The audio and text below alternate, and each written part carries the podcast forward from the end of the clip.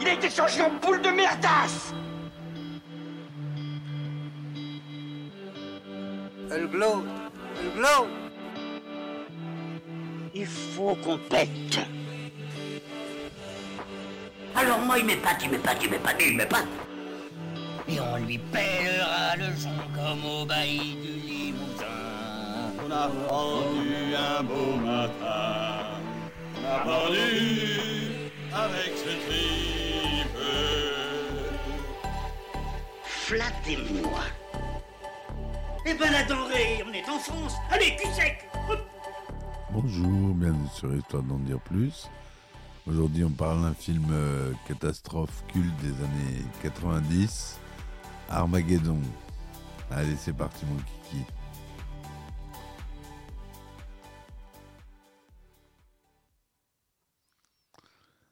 Alors, Armageddon, c'est un film de Michael Bay, le roi de l'explosion.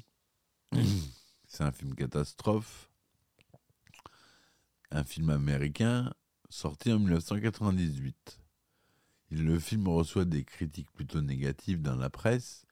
Il rencontre un immense succès auprès du public.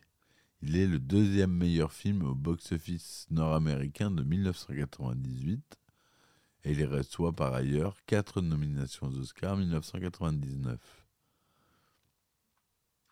On retrouve euh, au scénario Gigi Abrahams,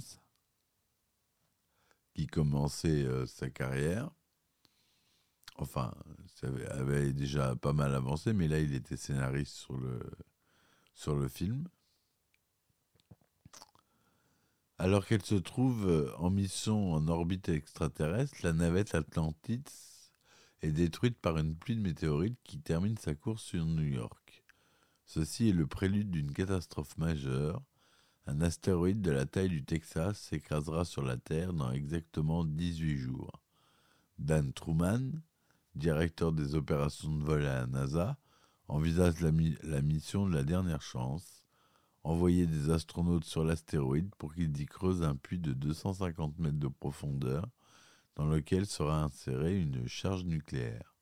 Pour ce faire, il fait appel à Harry Stamper, le plus grand spécialiste en forage pétrolier, mais ce dernier ainsi que ses hommes n'ont aucune notion d'astronomie et d'astronautique et devront bénéficier d'une formation accélérée. Alors, euh, donc comme je disais à la réalisation, on a Michael Bay, au scénario, on a Jonathan Hensley, Tony Gilroy, Jen Salerno et Gigi Abrams, d'après une histoire de Jonathan Hensley, et Robert Rodpool, avec la participation non créditée de Paul Anastasio, Anne Biderman, Scott Rosenberg et David Town. La musique est de Trevor Robin, avec euh, un petit peu de musique additionnelle de Hans Zimmer, pour quelques titres. Le budget du film est de 140 millions de dollars, ce qui est un gros, gros, gros budget. Il est sorti aux États-Unis le 30 juin 1998, en avant-première à Westwood, et le 1er juin 1998 en sortie nationale. En France, on le retrouvera le 5 août 1998. Il est classifié PG-13 aux États-Unis et en France, tout public. À la distribution, on retrouve une kyrielle d'acteurs qui ont fait euh, carrière par la suite et qui avaient déjà une grande carrière. On a Bruce Willis qui joue Harry Stam- Stamper, le chef des foreurs.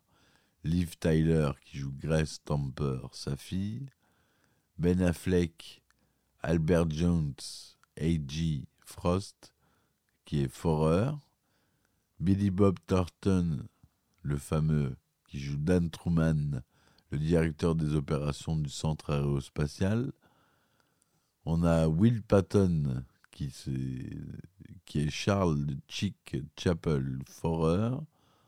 Steve Buscemi, mon acteur euh, fétiche euh, Rockhound, qui joue un foreur. William Fetchner, le colonel Willie Sharp de l'USAF, Owen Wilson, Oscar Choi, foreur et géologue, notre regretté Michael Clark Duncan, qui joue, qui joue. Otis et Peter Stromare, qui joue le colonel Lev Andropov, le cosmonaute russe, dans la station orbitale. Voilà pour les acteurs les plus connus. On a Eric Persullivan de Malcolm qui joue dans euh, l'enfant de avec Rocket Ship, qui est pas crédité, mais qui est dans le film. Et il y a un caméo de Michael Bay qui joue un scientifique de la NASA, qui est non crédité.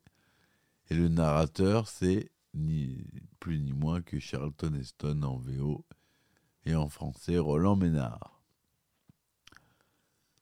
La production.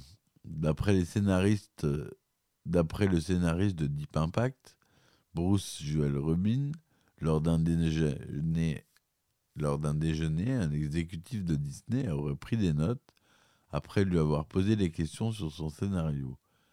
Peu après, la production d'Armageddon fut lancée pour concurrencer Deep Impact en été 1998. C'est vrai que ces deux films parlent de la même chose et sont sortis la même année. C'est arrivé plusieurs fois euh, dans les années 90 que deux films se battent comme ça. Il y a eu Volcano aussi, euh, qui était dans le même cas, avec le pic de Dante. De nombreux scénaristes ont participé à l'écriture du film. Scott Rosenberg, Robert Thorne, Anna Binerman ne sont pas crédités pour leur travail. J.J. Abrams devrait, devait initialement ne pas être mentionné au générique, mais le réalisateur Michael Bay a tellement aimé ses contributions, notamment au dialogue, qu'il a demandé à ce qu'il y figure. J.J. Abrams, donc, apparaît avec Shane Chalerno comme auteur de l'histoire d'origine. Le film comporte des similitudes troublantes avec un projet avorté de James Cameron et Pater Williams, Bright Angel Falling, que Cameron a initié et devait produire.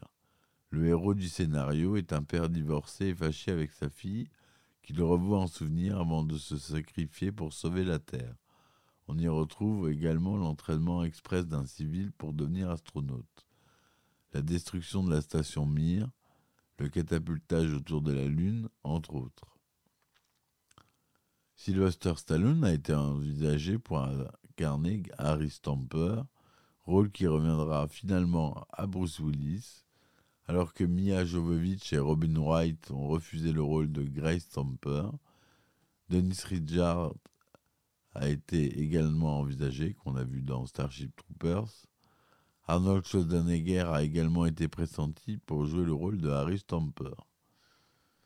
Le tournage a eu lieu aux États-Unis, notamment dans le Dakota du Sud, dans le parc national des Badlands, en Californie, sur la Edward Air Force Base, Culver Studio, Fletcher Oil Refinery de Carson, Pasadena, les studios Walt Disney de Burbank à Torrance, et notamment à Los Angeles, au Los Angeles Theater St. Brennan Catholic Church, Downtown Shrine Auditorium au Texas, à l'Air Force Base de Ellington, au centre spatial Lyndon B. Johnson à Houston, Denton et son collet, comté, Pilot Point, Sanger, Aubrey en Floride, au centre spatial Kennedy, base de lancement de Cap Canaveral, au Nouveau-Mexique, au Carl J. Jansky Very Large Array, à New York, au Flatiron Building et au Grand Central Terminal, et à Washington DC, ainsi que dans le golfe du Mexique. Vous voyez qu'ils ont traversé les États-Unis et dans des grands lieux célèbres des États-Unis. De nombreuses villes et monuments du monde entier apparaissent dans le film. L'équipe a ainsi tourné dans d'autres pays. En France, dans la Manche, à l'église de l'abbaye du Mont-Saint-Michel, en Ille-et-Vilaine à Saint-Coulon, en Côte d'Armor à Dinan, ainsi qu'à Paris, en Inde à Agra et le Taj Mahal, ainsi que le Fort Rouge de Delhi. En Turquie, la Mosquée Bleue et Orkatoy à Istanbul. Et Chine, ils ont filmé Shanghai. À la suite du succès planétaire de Titanic, les producteurs décident de développer la romance entre les personnages de Ben Affleck et Liv Tyler pour attirer le public féminin. La séquence montrant la destruction de Paris fut également un rajout tardif en post-production.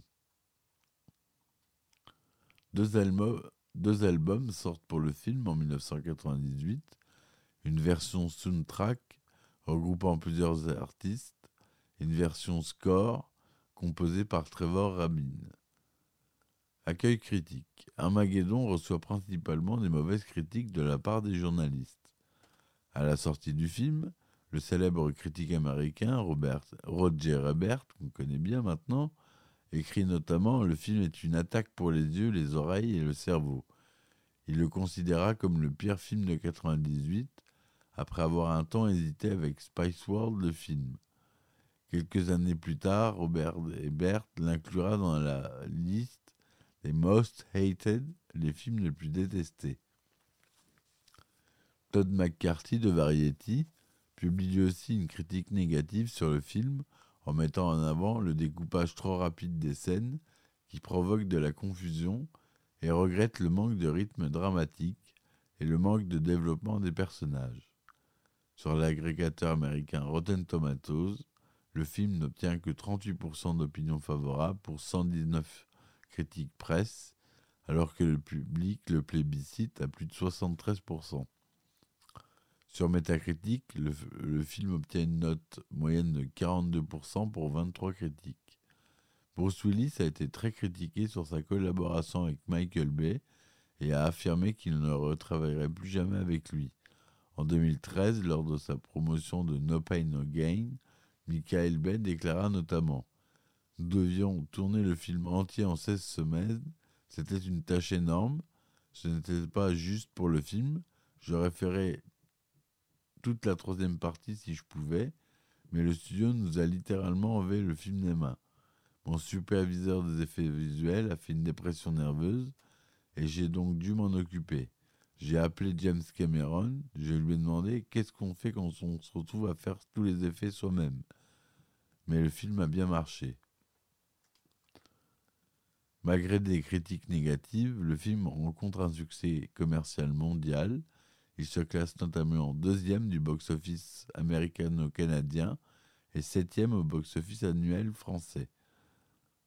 En France, il fait 4 618 000 entrées et un score total mondial de 553 709 dollars. Ce qui est, pour un budget de 140 millions, un bon score. Il a eu comme récompense les MTV Movie Awards 99, meilleure chanson pour Aerosmith, meilleure scène d'action, la 19e Razzie Awards, pire acteur pour Bruce Willis. Ça rigole pas. Armageddon a été nommé quatre fois lors de la 71e cérémonie des Oscars. Oscar du meilleur son, Oscar des meilleurs effets visuels, Oscar du meilleur montage sonore, Oscar de la meilleure chanson originale. Le film est nommé six fois lors de la 19e cérémonie des Razzie Awards, l'inverse des Oscars. Donc pire actrice dans un second rôle pour Liv Tyler, pire scénario pour Jonathan Hensley et Gigi Abrams, pire couple à l'écran pour Ben Affleck et Liv Tyler, pire film, pire chanson originale et pire réalisateur pour Michael Bay. Autour du film. La même année, en 1998, est sorti un autre film américain avec la même trame de scénario, comme je le disais, Deep Impact, qui lui est plus axé sur le côté humain de la catastrophe. La première partie du scénario reprend la trame du film Les Feux de l'Enfer, Hellfighter en 68 d'Andrew McLagan, qui compte les aventures d'un spécialiste des extinctions de puits de pétrole, inspiré de Red Adair, et ses rapports conflictuels avec sa fille qui vient d'épouser son jeune et intrépide associé. Pour l'occasion du film, un insigne factice de mission a été créé. Il porte la, mention For All Mankind pour l'humanité tout entière et porte le numéro STS-9. Le dernier chiffre n'est pas montré, mais il suggère que l'action du film se situe entre les missions STS-90 et STS-99, soit entre le 17 avril 98 et le 11 avril 2000.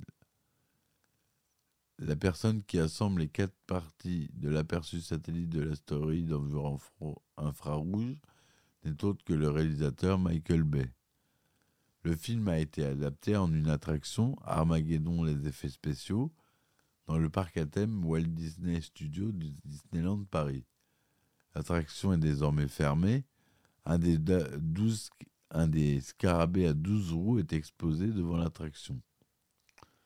L'université de Leicester a fait une étude pour confronter le film à la réalité scientifique. La méthode n'est pas viable si on se base sur des calculs scientifiques et les informations présentes dans le long métrage.